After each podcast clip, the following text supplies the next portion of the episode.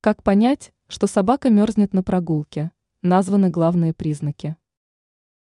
Во время зимних прогулок владелец собаки должен следить за поведением питомца, чтобы не допустить переохлаждения. Это чревато заболеваниями и, само собой, расходами на визит к ветеринару и покупку лекарственных препаратов. Эксперты рассказали о главных признаках, что собака во время прогулки зимой начала мерзнуть. Первый признак. Пес может поджимать лапы. При этом он может жалобно скулить и сразу попроситься домой, после того, как сходит по своим делам. Признак второй.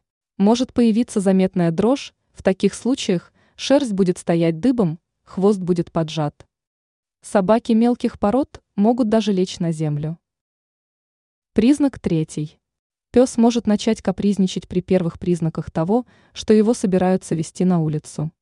Так случается, если собака замерзла во время прошлого выгула. Что делать? В любом из случаев нужно возвращаться домой и не пытаться уговорить собаку продолжить прогулку. Дома нужно помочь собаке согреться, дать теплой воды и еды.